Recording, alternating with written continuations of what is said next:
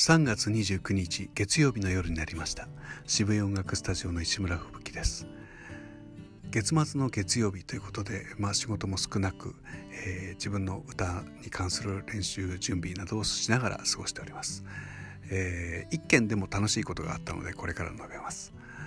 え昨年の東京都の感染防止徹底宣言のステッカーというものの発行条件に、えー、職員の立ち入りを受け入れるっていうことがあったんです。つまりあの抜き打ち検査みたいなのがあったらちゃんと入れろよっていうことだと思うんですけども、まあ、それ以外は大変緩い条件でチェックブックスをチャンチャンチャンってやってボスッと押すと、えー、まあステッカーという名の、まあ、チラシが発行されるんですけど、まあ、これを大量に印刷してこう選挙ポスターのように掲げて遊んでるわけですけれども、えー、今日その都の職員を名乗る男の人と女の人が2人現れまして、えー、玄関口で口頭で感染防止対策の確認をして、えー、帰っていきました。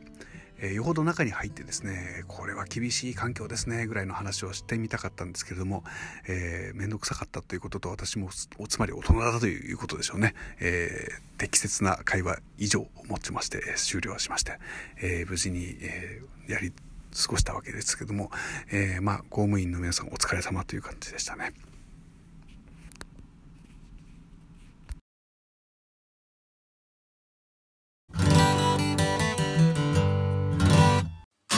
一日一日を大切にとは言いますが本当に大切にできているでしょうか？誰も答えを教えてはくれないし確かめてもくれません。だから一日の終わりにちゃんと証言しておこう。まずはやってみようか。Broadcasting.